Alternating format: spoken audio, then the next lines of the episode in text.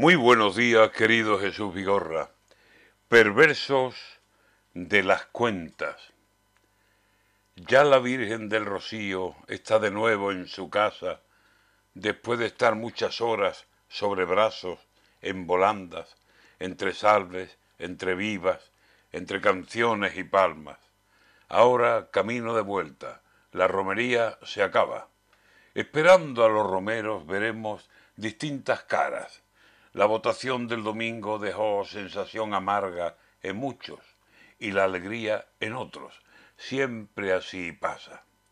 Ahora, si la mayoría permite la silla ancha a gobernar con holgura, sin que socios hagan falta, pero allí donde las cuentas de los votos no nos bastan para formar un gobierno, habrá que pedir prestada la voluntad del vecino.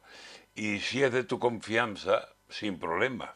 Mas si tiene de fastidiar muchas ganas, si es de los que ahora se saben con una carta en la manga, o de los que esperan quietos para sacar su tajada, esas cuentas serán duras para el que habrá de ajustarlas. Pasarán por aro ardiendo y se tragarán espadas y todo lo que les echen los que unos votos les faltan. Unos, con tal de dejar su alta dignidad intacta, se irán sin dar ni pedir. Pero la cabeza gacha sé que llevarán algunos a pedir.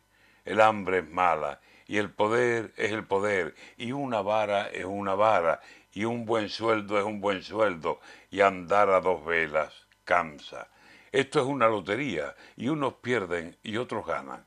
Allí champán y cohetes, aquí silencios y lágrimas cuatro años como mínimo están seguras las papas, o cuatro años buscando a ver cómo asegurarlas. Los votos siempre nos dejan monedita de dos caras, y cuando te sale cruz, aunque duela, hay que cargarla.